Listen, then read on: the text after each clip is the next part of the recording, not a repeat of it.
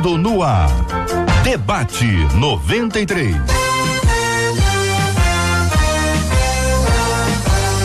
Realização 93 FM. Um oferecimento Pleno News. Notícias de verdade. Apresentação J.R. Vargas. Alô, meu irmão. Alô, minha irmã. Aqui fala J.R. Vargas. Estamos de volta, começando aqui mais uma super edição do nosso debate 93 de hoje, nessa quarta-feira, dia 4, 4 de setembro de 2019. Vale com o debate 93 2461 E-mail debate arroba rádio 93.com.br Facebook Rádio 93 FM Site www.radio93.com.br Vale com 93 pelo WhatsApp. 96803 8319 96803 8319 muito bom dia, Marcela. Bom dia, JR. Bom dia aos nossos ouvintes, nossos debatedores. Tchauzinho pra turma do Facebook, que a gente já tá ao vivo na nossa live de abertura. Então, você que quer acompanhar com imagens aqui os bastidores, corre pro Facebook que você vai ver a gente aqui, vai ver os debatedores, vai ver o JR, vai acompanhar tudo de bem pertinho. E 968038319 é o nosso WhatsApp. Pelo WhatsApp você participa dando opinião no programa de hoje, mas também apenas pelo WhatsApp você participa dando o aniversário do seu pastor, da sua pastora, da sua igreja, com quantos anos a igreja está fazendo. E se por acaso o aniversário da sua cidade, você manda pra gente que no final a gente olha, tá bom? Muito bem, Marcela Bastos. Hoje é aniversário da Leia Mendonça, nossa a querida Leinha Mendonça. Tá, tá em Londres, tá? É, tá em Londres? É, ah, é, é, absolutely. É aniversário que a gente errar, é a gente que passa aqui no Tá Brasil. tomando chazinho, muito bem, querida Leinha, merece, merece. Manda um beijo pra ela aqui. Os nossos ouvintes podem mandar mensagens pra ela através das redes dela. Isso. Tem muitas redes, é uma figura queridíssima, amável, é, é, delicadamente uma mulher de Deus em tudo que ela faz, na arte. É, ela cria muitos textos, escreveu pra, pra gente aqui na rádio muitas radionovelas. Ela é autora, ela é cantora, ela é pastora e é dançarina. Sabia disso ou não? Bom, isso aí já é você. É, ela tá tem, falando, ela tem o Ministério da tá Coreografia, é, entendeu? Tá ela procurando. tem, ela tem, esse, tem essa habilidade aí. Muito bem, Léa Mendonça hoje com a gente. Os nossos ouvintes estão aqui conosco nas nossas redes. Obrigado pela sua audiência aqui no Facebook da 93 FM. Tá transmitindo aqui o debate 93 pelo nosso Face e a Marcela vai apresentar os nossos queridos ilustres debatedores. Vamos começar então, Lele, por lá. Reverendo Felipe Teles. Ao lado dele, o pastor Fernando Brandão. Aqui ao meu lado, o pastor Fábio Serafim. E a nossa menina da mesa de hoje, a missionária Gabriela Lopes. Muito bem, todo mundo aqui com a gente já aqui no nosso estúdio da 93 FM tem mensagem. Tem um recadinho para dar, é sobre a palavra-chave. Sabe que a, semanalmente a gente está dando aí os strikes lá com o strike 6, uma pista para até seis pessoas com duas horas é, para você jogar lá com seus amigos e no final do mês uma festa para 30 pessoas lá no Bowling Show. Então, como é que você participa? Você acompanha a nossa programação, eu tô liberando a primeira palavra e chave que está no primeiro versículo de hoje, que é segundo Reis 6:4. Segundo Reis 6:4 acompanhe a nossa programação para você receber as outras duas dicas. Tá Muito bom? bem, Marcela. Bom dia para Roberta. Roberta, bom dia. Adriana. Adriana. Ana Lúcia. Ana Lúcia Mônica. Mônica Diogo, Diogo. Fabiane. Fabiane. Santiago, Santiago Pastor, Pastor Santiago. Santiago. Verônica. Simone. Simone. Ângela. Josué. Dalva. Josué. Dalva. Cristiane. Cristiane. Alain. Alain. Rose. Rose. Lúcia. Lúcia. Carla. Carla. Stephanie. Stephanie. André. André. Rosângela. Rosângela. Eliane. Eliane. Alessandra. Alessandra. Lourdes. Lourdes. Ederson. Ederson. Também para Joana Dark. Joana Dark. Rosemary. Rosemary. Alcenilo. Alcenilo. Kátia. Adélia, Adélia. Maria. Maria. E muito tá mais. ligado, Ligados aqui na 93 FM. Tá no Facebook. Vem pra cá. Venha pro Facebook da 93 FM. Transmissão aqui ao vivo. Você acompanha com a gente, escuta a gente no aplicativo da 93 FM. No nosso site rádio93.com.br. Claro, evidentemente, em 93,3. Este é o Debate 93, com J.R. Vargas, na 93 FM. Tema 01 no programa de hoje, minha gente. Todos os dias, diz aqui um ouvinte, meu marido corre atrás de cocaína. Ele penhorou nosso único bem e como era nosso meio de trabalho, já não temos de onde tirar o sustento. Vejo as dívidas aumentando assustadoramente, ele cada vez mais viciado. O pior é ter que ouvir a nossa filha pequena perguntando quando o pai ficará curado de sua doença. O que fazer quando as drogas estão destruindo a nossa família? Qual a melhor maneira de ajudar o meu marido a ficar livre do vício? Corro algum risco ao continuar vivendo ao lado de um marido que não consegue deixar as drogas? E quanto à nossa filha, quais os riscos ela corre? Como alguém pode ser definitivamente livre das drogas? Eu quero ouvir a sua opinião, sua participação no nosso debate 93 de hoje. Pastor Fábio Serafim, quero começar ouvindo a sua opinião. Bom dia, bem-vindo ao debate 93 de hoje, pastor. Bom dia, meu amigo JR, todos os meus irmãos, irmãos, pastores aqui da mesa e todo mundo que está ouvindo a gente. Que bom estar aqui mais uma vez. Uh, o tema é muito bom, eu acredito que, como sempre, né, é muito oportuno. Imagina a quantidade de pessoas que uh, vão se identificar com tudo aquilo que a gente vai falar aqui, porque é um problema desse século, desse tempo, e eu acho que está afetando muita gente. Uhum. Alguns pontos que no texto a gente tem que trazer luz para tentar entender a gravidade dessa complicação. Então, por exemplo, ela diz que todos os dias ele sai para ir buscar cocaína. Ou seja, a gente acredita que isso está num nível crônico. Um outro ponto que ela coloca é que vendeu a única fonte de renda, ou seja, a droga agora já está afetando a área financeira da família. A filha sabe do vício, ou seja, deve ter presenciado inúmeras situações dentro de casa que faz com que haja uma construção dentro da mente dessa menina. Uh, e a, a, própria mãe, com medo, diz, pergunta se, é, é, me, ela, se ela corre algum risco. Ou seja, a droga está conseguindo, e, e, é essa a especialidade dela, destruir todas as áreas de, de, de vínculos emocionais, relacionais, financeiros dentro dessa casa. Ao ponto que a gente chegou num momento catastrófico como esse. Eu não acredito que a gente tem que olhar isso apenas por um viés espiritual. É algo muito sério precisa buscar ajuda é, clínica, psicológica. Então eu acho que vai ser muito bom a gente bater esse papo aqui para trazer esse viés tanto espiritual, bíblico desse assunto, como também um viés psicológico, é, porque é de tratamento que ele precisa hoje. Reverendo Felipe Teres, bom dia, seja bem-vindo ao debate 93. Que pensa o senhor sobre esse assunto, pastor? Bom dia, JR, aqueles que estão ouvindo a gente, aqui os nossos debatedores. Bom a gente poder estar tá aqui para falar de um drama JR, que é o drama de certamente muitas famílias, porque aquilo que essa essa moça, essa mulher nos escreve aqui é uma realidade de muitos lares.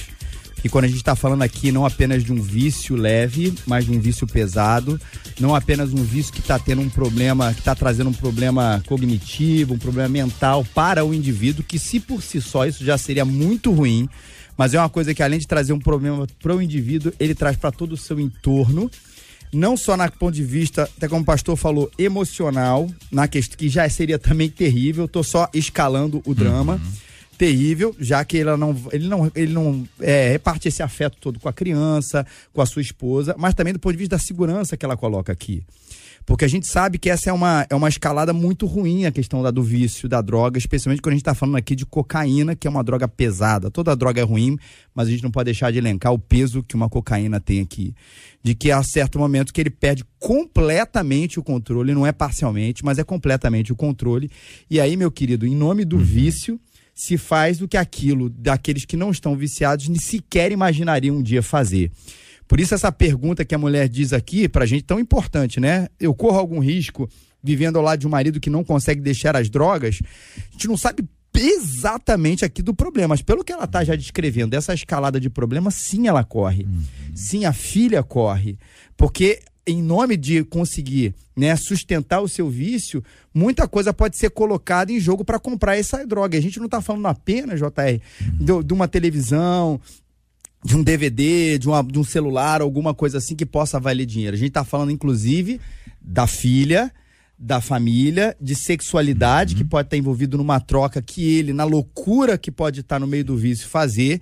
Então isso torna um problema muito complexo. Uhum. Claro, uma ação precisa ser tomada e é o que a gente vai conversar a partir daqui. Pastor Fernando Brandão, muito bom dia, seja bem-vindo. Tem uma, uma, uma ótima experiência de, de recuperação de pessoas através do projeto Cristolândia, que naturalmente lida com muitos episódios como este, piores do que este, que infelizmente eles são reais, isso não é uma história que as pessoas contam, não é uma ilustração para poder trazer o tema para cá. Os nossos temas são reais, é gente de carne e osso que passa, que está sufocado por uma circunstância difícil.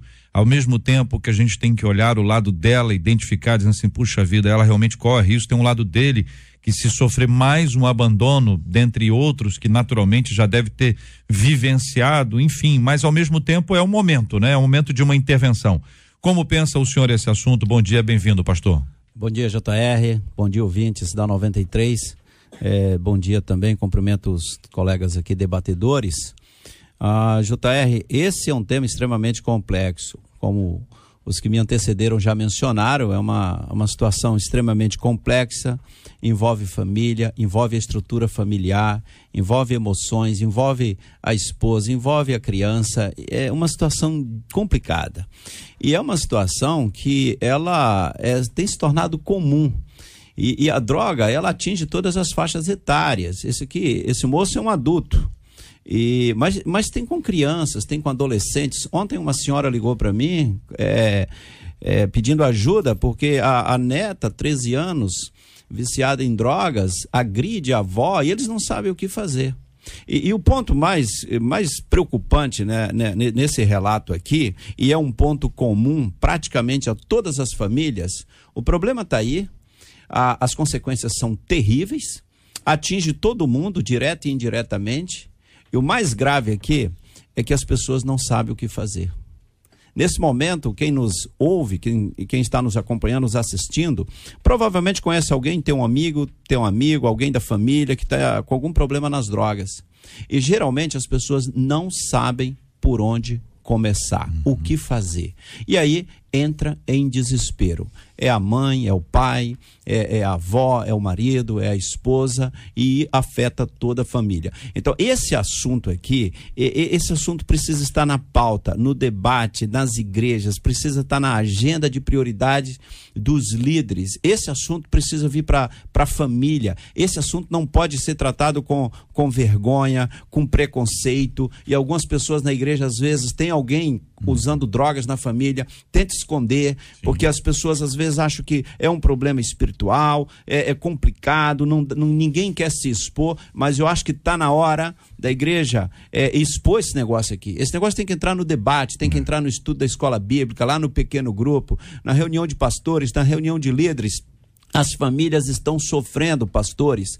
As famílias estão sofrendo, igrejas. E nós precisamos colocar isso na pauta. Missionária Gabriela Lopes, muito bom dia. Nossa menina da mesa de hoje. Queremos ouvir também a sua opinião sobre esse assunto. Bom dia, JR. Bom dia a todos os debatedores, a todos os ouvintes. Muito bom estar aqui. E principalmente tendo um tema tão, tão relevante, tão forte, como já foi dito. Eles são, entendem muito bem do que estão falando. E o que, o que me preocupa mesmo, assim, diante de todo esse cenário, é saber que de alguma forma isso tem uma influência familiar, porque as pessoas tendem a repetir o que elas estão vivendo. Então essa criança que já está crescendo assim, não escolheu essa família, não escolheu esse pai, já está crescendo assim, das duas uma, ela pode odiar o que o pai, o vício que o pai tem, ou ela pode buscar uma fuga, um, um refúgio nisso, e isso vai se tornar um ciclo vicioso que vai se repetir, se repetir, porque possivelmente esse pai, o vício é isso, é uma, é uma busca de uma fuga ele está buscando fugir de alguma coisa, uma lacuna que está na sua área psicológica, no, na sua vida emocional. E como foi dito, as igrejas tratam isso com muita espiritualidade. De fato, o diabo usa as lacunas psicológicas, emocionais, para entrar. E tem sim um, uma parte de cunho espiritual, mas que precisa ser tratado primeiro hum. na área psicológica, emocional. Enfim, isso é muito importante, muito relevante ser tratado Parabéns por esse tema, de verdade. Olha, a gente sabe que ah, com o passar dos anos, com o passar do tempo, as pessoas passaram a ter essa realidade muito próxima. Existem problemas de drogas em qualquer ambiente, em qualquer classe, em qualquer faixa etária. A gente sabe que isso acontece até num ambiente onde todo mundo é criado dentro da igreja e a pessoa tem algum contato, ou seja, não existe um grupo marginal, entendeu? E estou botando aqui ouvinte que não está vendo, é, entre aspas aqui, que aquela ideia assim, não, aquele grupinho ali tem mais essa característica. Eu estava lembrando esses dias, algum tempo atrás, que as pessoas diziam que é, nem, é, nem todo maconheiro é surfista, mas todo surfista é maconheiro. Então existia uma ideia de que quem pegava onda tinha essa característica. Ou seja, tinha um gueto, tinha um grupo. Aquele grupo ali é o grupo que está mais é, é, a- a- a- propenso a isso. Contudo, essa não é a dinâmica real. A, a vida urbana, ela produziu milhares de pessoas que acabam se viciando em coisas aparentemente leves. Então você tem be- bebidas estão disponíveis, estão disponíveis cada vez mais cedo. As- os adolescentes começam a ingerir vodka com refrigerante, ou vodka com suco, ou numa embalagem de refrigerante, ou numa embalagem de suco. E quem está olhando acha que é suco, acha que é refrigerante, mas ele tem vodka misturado com alguma coisa. E isso é um processo, né? A pessoa não, não, não chega no crack. Entendeu? Ela, ela vai num- escala. num- numa escala. E esse é um problema que está diante de nós e que pode afetar a qualquer um, inclusive aquela pessoa que não tem característica nenhuma. É um caretão, conservador. Esse cara também é capaz de entrar nessa. É, JR, aí a gente entra na questão da origem, né? Porque a gente tá, tem a questão da origem debatendo aqui e o tratamento. Porque realmente tudo nasce dessa falta que a missionária falou aqui. Né? O que, como é que Cristo responde a isso tudo? Claro, com o poder de, de, de, de tratar, juntando aí com a medicina e tudo isso que a gente vai falar daqui a pouco, mas em primeiro lugar é um problema urbano, porque as pessoas estão se sentindo solitárias, elas estão se sentindo vazias, elas estão se sentindo entediadas. Então a visão dela sobre, sobre mundo, sobre vida, sobre existência, que são coisas que assim, ah, você pensa sobre isso? O cara diz que não. Mas ele tá aqui dentro, tem alguma coisa que diz assim, pô, cara, mas que saco, eu acordo todo dia cedo, pego o trem, eu pego o ônibus, vou ao trabalho, volto, aí tem aqui esse programa, assisto, meu time às vezes ganha, meu time perde, então ele vê essa monotonia que é a vida, achando que é só isso, e ele enxerga no álcool e na droga um escape muito importante, na cabeça dele, muito importante para anestesiar ele da existência. Então, isso está lá na origem. Claro, no momento que está instaurado o vício, a- a gente só pode discutir a origem para prevenir, né? Ou para depois, no meio do tratamento, falar de uma coisa quando o cara está um pouquinho mais consciente. Mas que essa reflexão é importante é porque é isso aí, no centro urbano, seja uma pessoa na camada pobre, uma na camada rica, as pessoas estão sem saber o que é viver. E é nisso que Jesus se apresenta como aquele que sacia a nossa sede de maneira incrível que a gente tem que pregar. É porque a gente. Pode, pode falar. Pois não, missionária. Não, A menina primeiro, sempre É, é primeiro. que eu queria acrescentar Não, só, acrescenta, só um dado, só informação. Porque é um- um- uma questão que me preocupa muito hoje e que eu acho que nós temos que tratar isso aqui, inclusive numa oportunidade, num outro debate, é a questão da prevenção.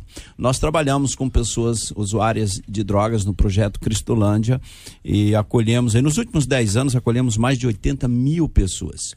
E um dado, um dado impressionante é 82% das pessoas que nós acolhemos começaram a usar drogas antes dos 15 anos de idade.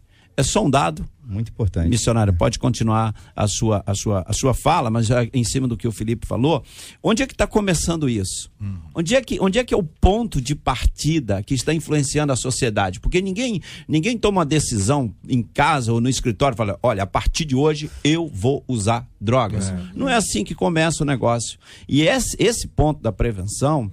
E aí a gente tem que conversar muito sobre isso, debater sobre isso, um diálogo muito aberto, inclusive no ambiente de igreja. Esse assunto é muito sério e milhões e milhões de pessoas estão sendo destruídas em nossa nação. Uma geração está sendo perdida. Eu queria apontar dois, duas linhas aqui para ver se a gente consegue responder. A primeira delas é o preparo para alguém trabalhar com. Como é que se prepara alguém? Como é que se, se produz um, um líder, ou gera um líder aí para cuidar disso? Não estou falando daquele que tem um centro de recuperação, porque isso é muito específico. Mas alguém que consiga acolher, encaminhar, a, a humildade de encaminhar, de identificar, olha, eu não tenho essa habilidade, eu não tenho essa expertise, eu preciso de alguém para me ajudar com, com isso aqui, que esse é um dado. E outra linha é como é que a gente faz com quem está vivendo isso dentro de casa. E aí tem duas hipóteses, né? Eu tenho alguém na minha família ou sou eu mesmo. Então tem as duas pessoas podem estar ouvindo a gente. O próprio indivíduo que começou a utilizar algum tipo de droga e que ainda tem aparentemente tem um certo controle, pelo menos ele julga ter, e aquele que está ouvindo a gente porque Deus ligou o rádio ali e ele está acompanhando a gente um milagre. Milagre, milagre de Deus. Eu creio muito, já tive várias experiências aqui assim. E o outro lado é uma pessoa que está ali dentro de casa e ela não sabe como tra tratar. Os dois são importantes, mas deixa eu começar pelo, pelo último.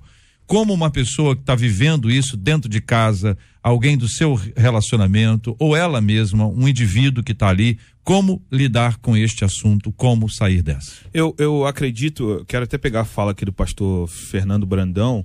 Ele começou falando sobre algo extraordinário. É, a gente, a gente é, é, talvez por um falso, por um falso é, puritanismo, a gente não aborda assuntos com medo ou com receio de ser julgados ou condenados e a gente perde a oportunidade, estou falando a gente, âmbito de igreja, comunidade de fé, a gente perde a oportunidade de cuidar de áreas que a gente acredita que não estão dentro da nossa igreja. Então, por exemplo, possivelmente essa mulher é uma cristã. Possivelmente ela segue a Jesus pela, pela fala dela aqui em alguns momentos, possivelmente ela segue Jesus. Eu acredito de verdade que a gente precisa mesmo colocar esses assuntos em pauta, uh, uh, mas nós vivemos hoje uma realidade de igreja tão fast food, tão rápida, tão, tão um, um processo de, de, de, midiático tão extraordinário que as pessoas não sentam mais, elas não conversam mais, elas não têm mais a oportunidade, por exemplo, de perguntar como você está, está tudo bem com a sua família, pastoreio olho no olho, acompanhamento, como estava sendo dito aqui, que eu vi de grupo pequeno, de, de, de, de, de acompanhamentos, famílias com famílias. Esses assuntos, eles são descobertos, em maioria, assim porque de fato as pessoas têm constrangimento em falar sobre eles. É, de, possivelmente, eu, é, a tendência de descobrir isso num grupo pequeno ou numa conversa, num discipulado, é muito maior do que, por exemplo, essa pessoa ainda até, até o seu pastor. Então eu acredito que, primeiro, a gente precisa conversar sobre essas coisas. E não apenas no viés de vou esperar ele vir até mim, mas de nós, como comunidade, propor esse diálogo. Ir até ele, ir até as pessoas. Eu acredito que, de alguma forma, quem se sente é, ultrajado por isso, tem algumas coisas a fazer.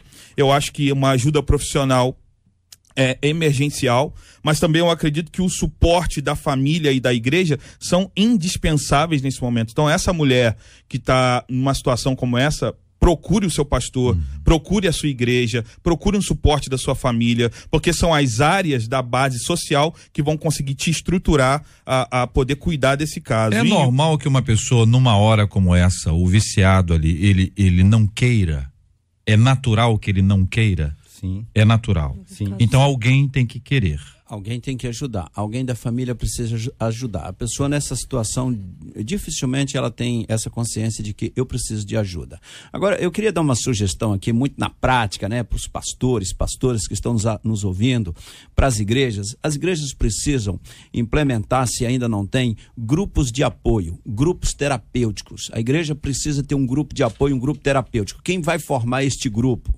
Precisa ter um, um psicólogo, precisa ter, se tiver um assistente social na igreja, e as igrejas estão cheias disso, tem assistentes sociais, tem psicólogos, irmãos e irmãs que podem participar desses grupos terapêuticos, um pastor, é, é, pessoas que tenham equilíbrio, um pedagogo, enfim, grupos de apoio, grupos é, é, é, é terapêuticos na igreja. Isso seria uma bênção se as igrejas tivessem, porque imagina essa senhora aqui, que mandou essa, essa, esse relato aqui, para onde ela vai? Se ela é de uma igreja, como disse aqui o pastor Fábio, que provavelmente provavelmente ela é ligada a alguma igreja, para onde ela vai? Se tem um grupo de apoio na igreja, ela vai a esse grupo de apoio, uhum. expõe a sua, a sua situação e que cada caso é um caso, e aí ela vai poder receber uma orientação, encorajamento. Essa senhora precisa de encorajamento, de oração, uhum. de apoio, ela precisa ser ouvida, uhum. ela precisa abrir o coração. E pessoas que tenham um conhecimento técnico e também discernimento espiritual poderá ajudar. Então eu venho aqui no debate hoje para tentar é, dar alguma, algumas dicas em cima disso aqui que está tá sendo colocado. Pastores, comece aí grupos de apoio, grupos terapêuticos na sua igreja para ajudar os seus, as suas ovelhas que estão às vezes sofrendo com essas situações. E até mesmo, pastor, é, não só na questão da igreja, o que é muito legal, que a gente pensando é, é, de ser uma bênção, de ser uma luz na cidade, porque a partir da igreja, muitas outras famílias, às vezes, inclusive sem conhecer Jesus, vão através desses grupos de apoio entender que a solução para que nesse momento de angústia, onde ela não é o viciado, né, ela não é a pessoa está com essa adição, mas ela está com alguém na família, encontrar esse refúgio e fortaleza em Deus. E aí é, vai para além da igreja, vai inclusive para a igreja, mas para além da Sim. igreja. Pastor, né? pastor Felipe, o JR falou um pouco antes ali que, que o problema das drogas é, é, atinge todas as camadas da sociedade. Então não tem um gueto específico, um grupo específico. Se você abrir um trabalho de apoio pra, pra, com um grupo terapêutico na igreja botar uma faixa lá uhum. para a comunidade, informar a comunidade, com certeza pessoas da comunidade vão procurar, porque o problema não é só do é. lado de cá, não. É em é. todas as camadas até, da sociedade. Até por isso, né, uh, historicamente, o papel da igreja, uh, a igreja tem essa função social. Não existe outro instrumento governamental, governamental que atue tanto nessa área, promovendo restauração, do que a própria igreja. Então, o que o pastor uh, reverendo Felipe Teles está colocando aqui é a igreja ser igreja, né? É, é, atuar na cidade, né? Interagir com a cidade, né? A igreja centrada na cidade. A, a, tô... a, ideia de Gadara ou é. Gerasa, para mim é aquela ideia do, do, do endemoniado lá, que não tinha ninguém, que é, ficava preso e se soltava e as pessoas não estavam lá, ele se cortava, ele andava de um lado para o outro, gritava, enfim, é, geograficamente morava naquelas cavernas e dava susto nas pessoas, era um lugar. Então você tem uma figura ali, você vê que Jesus vai até ele. Jesus não espera a ida dele, porque ele não pode ir, porque ele é endemoniado. Uhum. Ele, ele não tem controle sobre a sua vida. Então existe um processo que eu acho que a gente tem que interagir, o processo eu estou pronto para receber e o processo eu vou lá encontrar alguém que precisa disso. Isso não é tão simples assim. Uhum tá certo? Porque envolve violência, envolve um mundo das drogas que tem é, facções, que tem armas, que tem tudo isso ao redor. Não é uma coisa simples, mas existem pessoas a quem Deus chama, que eu considero de uma forma extraordinária, que conseguem chegar num lugar como esse, impõem respeito, as pessoas escutam e é uma palavra que é trazida e apresentada como um evangelho que transforma as pessoas. Mas nem todo mundo tem essa habilidade ou chamado. É preciso é só só separar duas coisas, JR, porque é, deixar claro que o que está sendo ressaltado para os ouvintes é que pessoas especializadas, capacitadas, com habilidades para isso façam. Por quê? Porque a gente conhece histórico de mulheres, de filhos, que estão tentando com as suas forças, não tem recursos, não tem como, e às vezes correm risco de vida, estão é, é, se expondo de uma maneira que eles não vão conseguir resolver o problema. E por isso que o pastor, eu estava aqui me regozijando no Senhor, uhum. de alegria por esse esclarecimento à igreja. Uhum. Porque, assim, por muito tempo, essa questão de ter psicólogos, ter terapeutas na igreja era uma questão de pecado estudar psicologia para algumas pessoas era pecado. E eu não sou muito velha, mas eu peguei esse tempo. Então, assim, eu participei dessa, dessa, dessa religiosidade onde não se podia ter esse conhecimento, porque ainda usava aquele versículo, a, a letra, letra, mata. mata. E aí as pessoas estavam morrendo, perecendo, e a igreja não tinha recursos, porque eles achavam que esse conhecimento tra traria um esfriamento espiritual. E uma coisa não tem nada a ver com a outra. Muito pelo contrário, dá para você associar o espiritual com, com, com o conhecimento científico e, e, trabalhar isso e restabelecer pessoas, como foi dito. Eu estou aqui muito feliz de saber que Deus está usando este debate para trazer esse esclarecimento a muitos lugares, a muitas igrejas. É, não, Pode é falar, até porque missionária, Cristo é o Senhor de todas as coisas. Até quando a gente fala dessa coisa da, da, da questão espiritual, da questão medici, é, médica, enfim, biológica, a gente não está separando as esferas, né? Que Cristo atua, Jesus atua nessa área, no espiritual, ah, e os médicos uhum. atuam nessa outra área. Na verdade, ele é Senhor sobre todas as sobre coisas. Tudo. Então, se ele deu um entendimento para o médico estudar, para o psicólogo estudar, para que aquilo ali pudesse ser bênção na vida da pessoa, pudesse ser um caminho de libertação, a gente dá glórias a Deus, porque ele Senhor sobre todas as coisas, proveu os meios, seja na oração ou com a oração, junto com a medicina, com a psicologia, para libertar uma pessoa, que a gente tem que dar glória a Deus sobre esse assunto. A gente não pode dicotomizar ou, separar as áreas como é. se uma fosse na esfera de, de Deus e outra fosse na esfera humana. Uhum. Porque tudo pertence ao Senhor. Né? É. Mas é interessante lembrar que por muito tempo a igreja tratou Sim. tudo como demônio. Sim. Então as pessoas tinham medo de confessar algumas coisas. Em alguns guetos isso acontece até é, hoje. Vamos dizer assim, guetos um é, cristãos religiosos. É, tem né? muitos isso lugares ainda, é uma realidade que ainda e, acontece aqui. E a droga, ela, ela afeta várias áreas da, da vida humana. Afeta o físico, o emocional, o espiritual e o intelectual o vício, a libertação de um vício é um negócio complexo. E quem uhum. está usando drogas precisa duas coisas importantes acontecerem na vida dela. Se libertar das drogas. Como libertar uma pessoa das drogas, de um vício que afeta todas as áreas da, da existência do ser humano? Como restaurar como restaurar esta vida, porque não basta só libertar, não. Porque se libertar a pessoa daquele vício, ela tem uma probabilidade muito grande de voltar. Uhum. Então precisa libertar e restaurar. Esses conceitos de libertação e restauração em relação às drogas é um, são conceitos que precisam ser aprofundados pelos líderes é. e as famílias precisam ter assim ajuda das igrejas nesse assunto aqui. Porque só só colocando um ponto aqui em relação ao governo às vezes fica se esperando a estrutura de governo resolver isso aí. E o governo não tem condições de resolver esse problema social sozinho. Olha gente eu eu não sei se o pastor Fábio eu acho que não. Eu acho que o pastor Fábio não sabe preparar arroz, sabe? É o melhor arroz lá de casa. É o melhor arroz lá de casa. Pelo amor de Deus. Melhor, o segundo melhor arroz lá da sua casa. Não, é o, primeiro, é o melhor mesmo? É o primeiro Gente. mesmo. É. Eu tô querendo dar um exemplo simples para dizer que tudo na vida tem etapa e é preciso que seja que sejam feitas. Você queria falar pra... de alguém que não sabe fazer arroz? Podia perguntar para mim. Ah, é? Você não sabe não? Eu, eu, eu, nós vamos dar aula para. Fala aí, fala. Depois você vai dar aula para ela. Aí. Mas é o seguinte, a, a ideia é de que existem etapas, existem partes para que o resultado se, seja bom a gente quer um resultado, a gente quer ver uma pessoa transformada, liberta, mas a gente não segue o passo a passo. Hum. E essa estrutura, a proposta de, uma, de um grupo de apoio terapêutico, pode parecer para a igreja A impossível. A igreja A não tem essa habilidade. Entretanto, a igreja B tem. Se a igreja B for uma igreja servidora, ela servirá a igreja A sem querer ficar com as ovelhas da igreja A. Se ela for uma igreja servidora. Perfeito, perfeito nós podemos ter esse tipo de mix, essa, esse, essa mistura de times aqui, de possibilidades, para ajudar. É uma questão que a gente precisa observar a igreja como um lugar de serviço, de, de atendimento, de amor ao próximo de uma forma que a gente consiga montar essas estruturas. Mas veja, uma cozinha é importante numa casa existe uma etapa para que ela seja construída, para que ela seja montada, que ela seja preparada, depois ela seja usada. Se não tiver essas etapas, a gente pula uma etapa e acaba que a pessoa pode ser liberta, mas não restaurada. E se ela não tiver essas etapas sendo cumpridas, a gente pode ter o risco enorme de ter um prejuízo, ou seja, fizemos um trabalho, mas não deu certo. E aí a gente diz que não deu certo porque o rapaz lá é muito viciado por causa disso, por causa daquilo, coloca a culpa em um monte de coisa.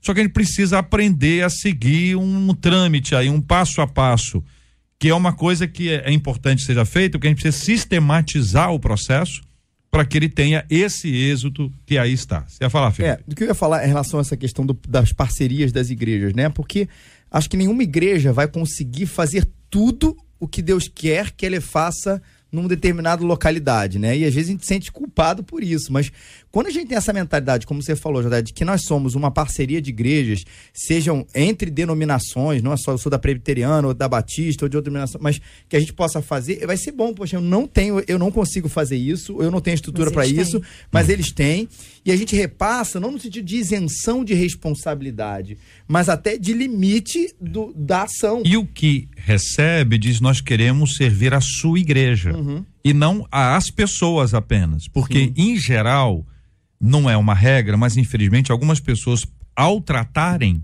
querem segurar as pessoas lá. Sim. E é natural que as pessoas queiram ficar Fiquem, lá, sim. porque encontraram um ambiente Socorro seguro. Lá. Aí o que que você tem? Você tem um favorecimento de uma igreja que tem uma estrutura grande. Sim. Só que uma igreja que tem estrutura, ela precisa aprender a servir a igreja que não tem estrutura, para que elas tenham estrutura. Então não é apenas a A serve a B, indivíduos servindo a outro Sim. indivíduo, mas igrejas servindo a suas a outras igrejas e todas elas juntas servindo a cidade. Que é o propósito, né? Na verdade, se a gente se a gente fugir desse eixo, a gente perdeu o, completamente o propósito que é ser igreja, uma comunidade de fé que serve a cidade, como você acabou de colocar. É, é, é, isso é muito difícil hoje, infelizmente, é, porque existem algumas situações onde realmente esse problema acontece, ou seja, a igreja em maioria, não tem, não é nem por maldade, mas não tem um cuidado ético em relação a isso. E por assim dizer, o cuidado, a pessoa cuidada, emocionalmente vai se sentir à vontade. Mas oremos e trabalhemos, sobretudo, para que a gente alcance esse estágio de compreensão. Agora, um ponto que eu queria colocar, e é extraordinário que a igreja esteja atuando uh, num pano de fundo, numa questão como essa, é o fato de que uh, a pessoa a gente pode fazer o que quiser por ela. Se ela não quiser mudar, ela não vai mudar.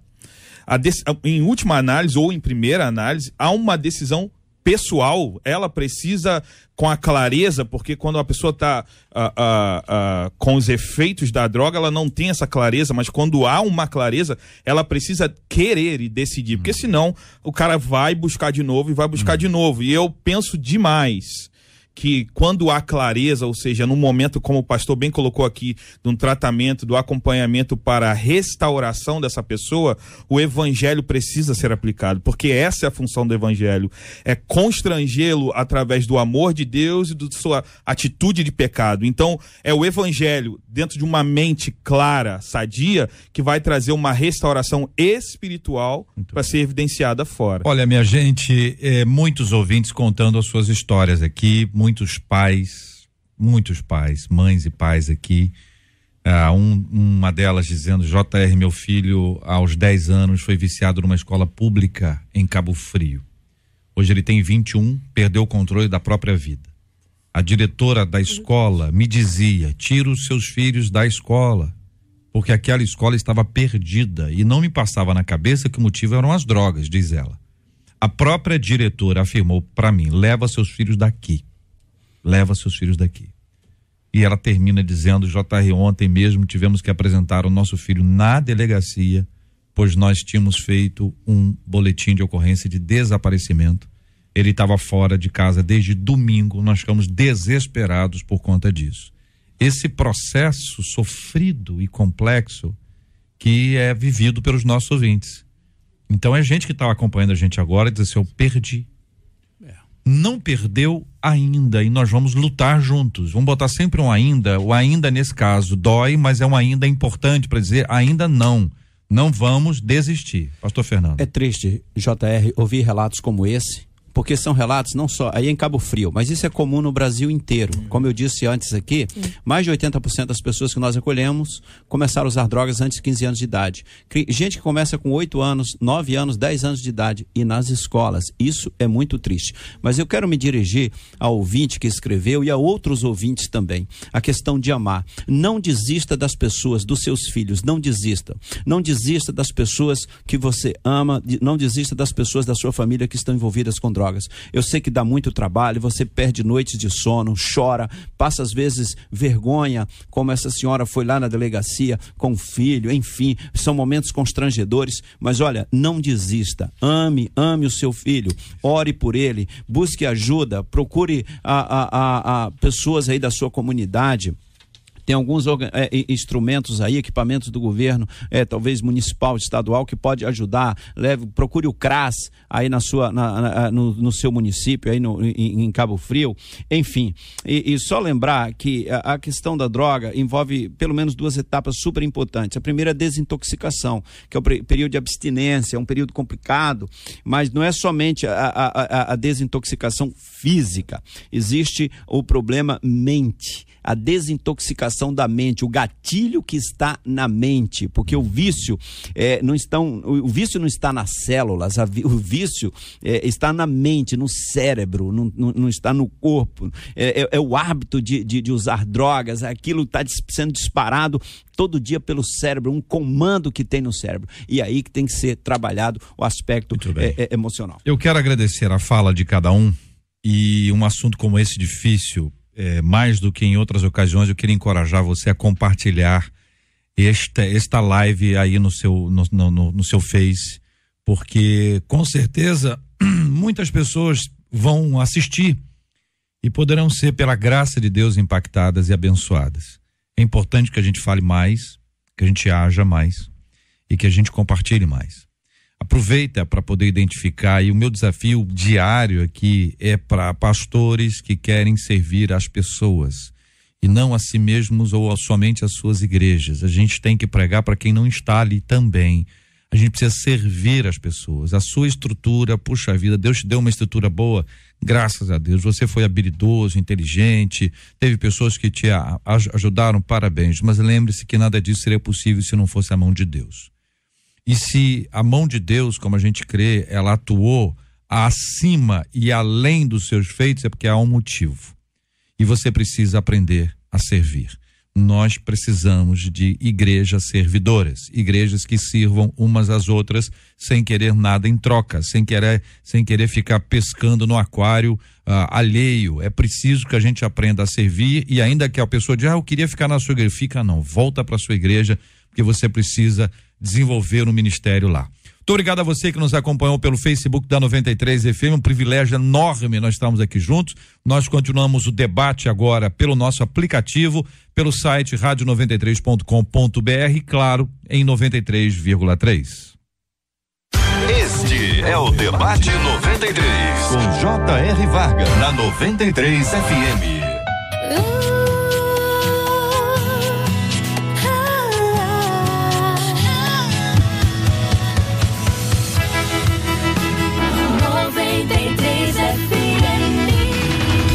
Estamos juntos no Debate 93. 11:46, Marcela. JR, na reportagem de ontem da Amazônia, foi é, narrado aqui pelo Juliano Medeiros a experiência que toda a equipe, junto com a Junta de Missões, teve com aquele Tuxaua, que eu falei que ele uhum. não aceitava, cacique. o cacique há 10 anos não aceitava que missionários entrassem lá.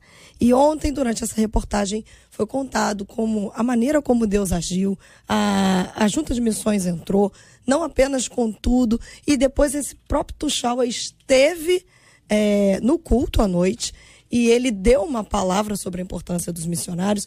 E ontem, durante o dia, nós recebemos muitas ligações, muitas mensagens de gente dizendo que estava extremamente emocionado com tudo que Deus estava fazendo lá. E hoje, agora, a, a, a, essa reportagem está chegando lá nos Ribeirinhos dos Amazonas hoje e vai falar sobre a palavra que tem libertado pessoas dos vícios das drogas e tem ajudado a combater a violência, inclusive sexual adolescentes. A viagem missionária pelo Amazonas continua. Após momentos especiais com os índios da etnia Maioruna, o barco missionário segue rumo a três comunidades ribeirinhas: Nogueira, Caiambé e Marajó. Nossa equipe registra a importância que os missionários têm na região. A reportagem é de Juliano Medeiros. Missão Amazônia. Ribeirinhos. O sol nasce exuberante no meio da floresta amazônica. No céu, tons de laranja, rosa e amarelo. As árvores centenárias, gigantescas, complementam a paisagem. O rio de água doce se confunde com o horizonte. No barco O Missionário da Junta de Missões Nacionais, eu sigo com os voluntários para o atendimento em comunidades ribeirinhas. Nossa primeira parada é em Nogueira, na cidade de Alvarães. Aqui vivem 400 pessoas. O desembarque não é fácil, ventos fortes e água agitada. Nesta região, o índice de prostituição e abusos sexuais contra crianças e adolescentes é alto. Por isso, são tão importantes as ações do projeto Novo Sorriso e a presença da igreja. Eu conversei com Julie Ellen. Ela veio de São Paulo, é radical na vila e fala como é o trabalho de evangelização por aqui. O trabalho aqui na comunidade é muito gratificante. Deus nos mostra cada dia mais as pessoas com quem Ele deseja que a gente tenha um contato. As pessoas também têm nos procurado para conhecer um pouco mais do amor de Deus. A pastora Hanna Souza, responsável pela supervisão dos radicais em cinco cidades do Médio Solimões, me conta que o ribeirinho tem se permitido ouvir a verdade que transforma. O evangelho tem chegado com grande impacto, porque a gente vê que o povo está muito sedento e carente realmente da palavra de Deus. Durante os atendimentos com médicos e dentistas, a equipe ora com os pacientes. Abençoe o nome de Jesus, nosso Senhor e Salvador. É o plantar de uma sementinha que aos poucos dá frutos. Em Nogueira, para a glória de Deus, aconteceu um batismo no Lago Tefé. Os voluntários da caravana entoaram cânticos durante a cerimônia.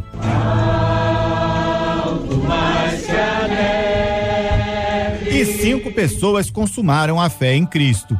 Eu te batizo em nome do Pai, do Filho e do Espírito Santo. Uma delas é Neonice, de 45 anos, auxiliar de serviços gerais. Estou muito emocionada, muito alegre por esse momento e a gente pensava há muitos tempos de se batizar, mas ainda não tinha tido a oportunidade. E agora o missionário chegou, eu acredito que Deus colocou ele no nosso caminho para firmar mais na presença de Deus. O sentimento mais precioso que vem do... À noite, a comunidade e os novos batizados participaram de um culto na quadra de esportes. Aleluia.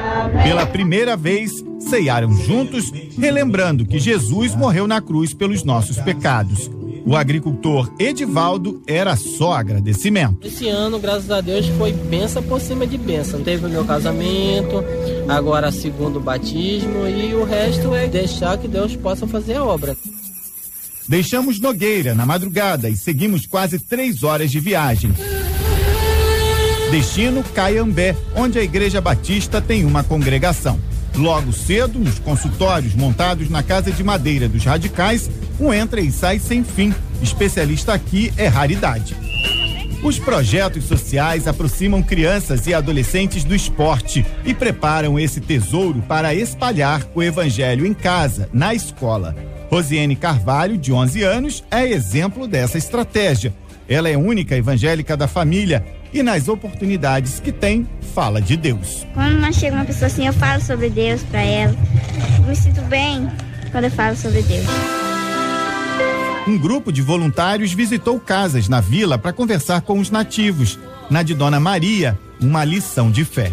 O negócio é Deus. Não tem outra coisa. É o nosso Pai que está no céu. A fé é tudo. Essa troca de generosidade vale muito. Caiambé está na rota do tráfico internacional de drogas e muitos jovens são aliciados pelas organizações criminosas. Muitos acabam viciados. A igreja faz diferença, porque não só traz a luz que salva e liberta, como serve de apoio psicológico para os ribeirinhos, como revela Carlos Bernardo, que veio do Rio de Janeiro para ser radical aqui. Através do poder do Espírito Santo, nós temos alcançado as pessoas com a nossa simplicidade, comunicando o Evangelho através de estudo bíblico, de projetos sociais, como escola de futebol, outros departamentos da própria igreja, como Mensageira do Rei, Embaixadores do Rei. A gente tem conseguido levar a esperança para essas famílias, para que elas tenham a sua vida transformada pelo poder de Deus. Quinto dia de viagem, nossa última parada, Marajó, à margem do Lago Jutica. Em casas montadas em cima de toras de madeira, as chamadas palafitas, para se prevenir do tempo de cheia dos rios, há dezenas de famílias que vivem da pesca e da colheita de açaí e castanha do Pará. É uma vida simples, sem miséria. O básico nesta região é um banquete. Quando o barco missionário atracou, houve festa e a rotina nossa dos últimos dias se repetiu. Seis dentistas trabalharam em ritmo frenético. Cinco médicos se revezaram nas consultas. Vai tomar na terça-feira e na sexta. E se tinha dificuldade para ler, problema resolvido com os carinhosamente chamados Doutor Óculos. Aqui de pertinho, quer ver? No fim do dia, culto para deixar a mensagem de Cristo. Pra sempre reinarás. Aleluia. Eu fui recebido por Cesânio Bruno na casa onde ele vive com outras 10 pessoas. Vem do pescador as palavras de agradecimento pela chegada do barco e dos voluntários da Junta de Missões Nacionais. E a saúde é importante. Quando vem essas pessoas assim, a gente está muito grato por isso. A segunda carta Timóteo diz: prega a palavra a tempo e fora de tempo. Nessa região remota do Amazonas, a caravana de solidariedade dá um pouco de atenção a quem precisa. Sara Gonçalves, que pela segunda vez acompanha a missão, afirma que a gratidão fica para sempre no coração dos ribeirinhos. Eles são muito receptivos conosco, sabe? E eu acho que isso nos motiva mais ainda, né? A ideia é fazer o crescimento do reino de Deus em todo o Amazonas, né? A expedição missionária pelo Amazonas está perto do fim. Quais os desafios que os missionários ainda precisam enfrentar na plantação de igrejas? E os nossos voluntários? Como viveram os sete dias da mais pura entrega de amor? 93 FM. Pastor Fernando, nós ouvimos aqui mais essa etapa desta viagem missionária tão especial que a 93 FM fez, juntamente com a Junta de Missões Nacionais, nesse relato que mostra detalhes tão preciosos que nos permitem sentir que nós lá estávamos juntos participando desse instante. JR, eu estou emocionado. É, realmente não tem como a gente não se emocionar e as lágrimas virem aos olhos. Eu parabenizo e agradeço a 93 FM pela viagem, por estar conosco lá, por participar de uma realidade que é o dia a dia de vários missionários, homens e mulheres, trabalhando ali com compaixão. Mas essa é a igreja do Senhor Jesus. A igreja de Jesus não é a igreja do templo. Jesus não começou a igreja pelo templo. Jesus começou a igreja na rua, na beira do poço, debaixo de uma árvore lá em, em Jericó. Jesus começou a igreja na beira do lago da Galileia, ali em Cafarnaum, entre no mercado de peixe. Jesus começou a igreja dele na rua e percorria Jesus as aldeias, os vilarejos. A Amazônia há uma carência muito grande. Há, há, há, muita gente carente, crianças sendo abusadas e crianças sendo envolvidas nas drogas, como a reportagem aí mencionou. E nós temos hoje na Amazônia um investimento muito alto, com barcos, com equipes, com dentistas, com médicos, e eu agradeço todos que, que nos ajudam voluntariamente nesse projeto, médicos e dentistas que vão para a Amazônia nos ajudar e muitas comunidades ribeirinhas estão sendo alcançadas. Ah, mas são milhares de comunidades ribeirinhas, milhares, comunidades distantes de barco, é, dois, três dias de barco, comunidades onde não tem, não tem energia elétrica, eles não têm acesso ao básico. E quando a igreja do Senhor Jesus chega, chega a compaixão, chega a graça, a misericórdia, chega a transformação. Parabéns, 93 FM. Amém. Graças a Deus por essa palavra boa, palavra abençoada. Parabéns ao trabalho dos nossos jornalistas aqui, em especial do Juliano, que lidera aqui essa reportagem, a voz de Marcela Bastos. E amanhã temos mais um episódio. Fechando então, Marcela Bastos, esta esta série de reportagens que estamos transmitindo aqui na 93 FM, que também fazem parte do nosso podcast Good Goodcast, Goodcast ah. que já está disponível lá no Spotify. Então você que tem Spotify, você pode ter acesso ao Goodcast, que é o o nosso podcast da 93 FM, lançado aí com essa matéria da Amazônia. Amanhã não perde não, você vai ouvir a experiência dos próprios funcionários, os voluntários, a gente que acompanhou aqui, Juliana, André, ó, oh, se fosse você não perdia. Muito bom. Palavra boa, Marcela Bastos. Muito obrigado aqui aos nossos queridos e amados debatedores presentes no nosso debate 93 de hoje.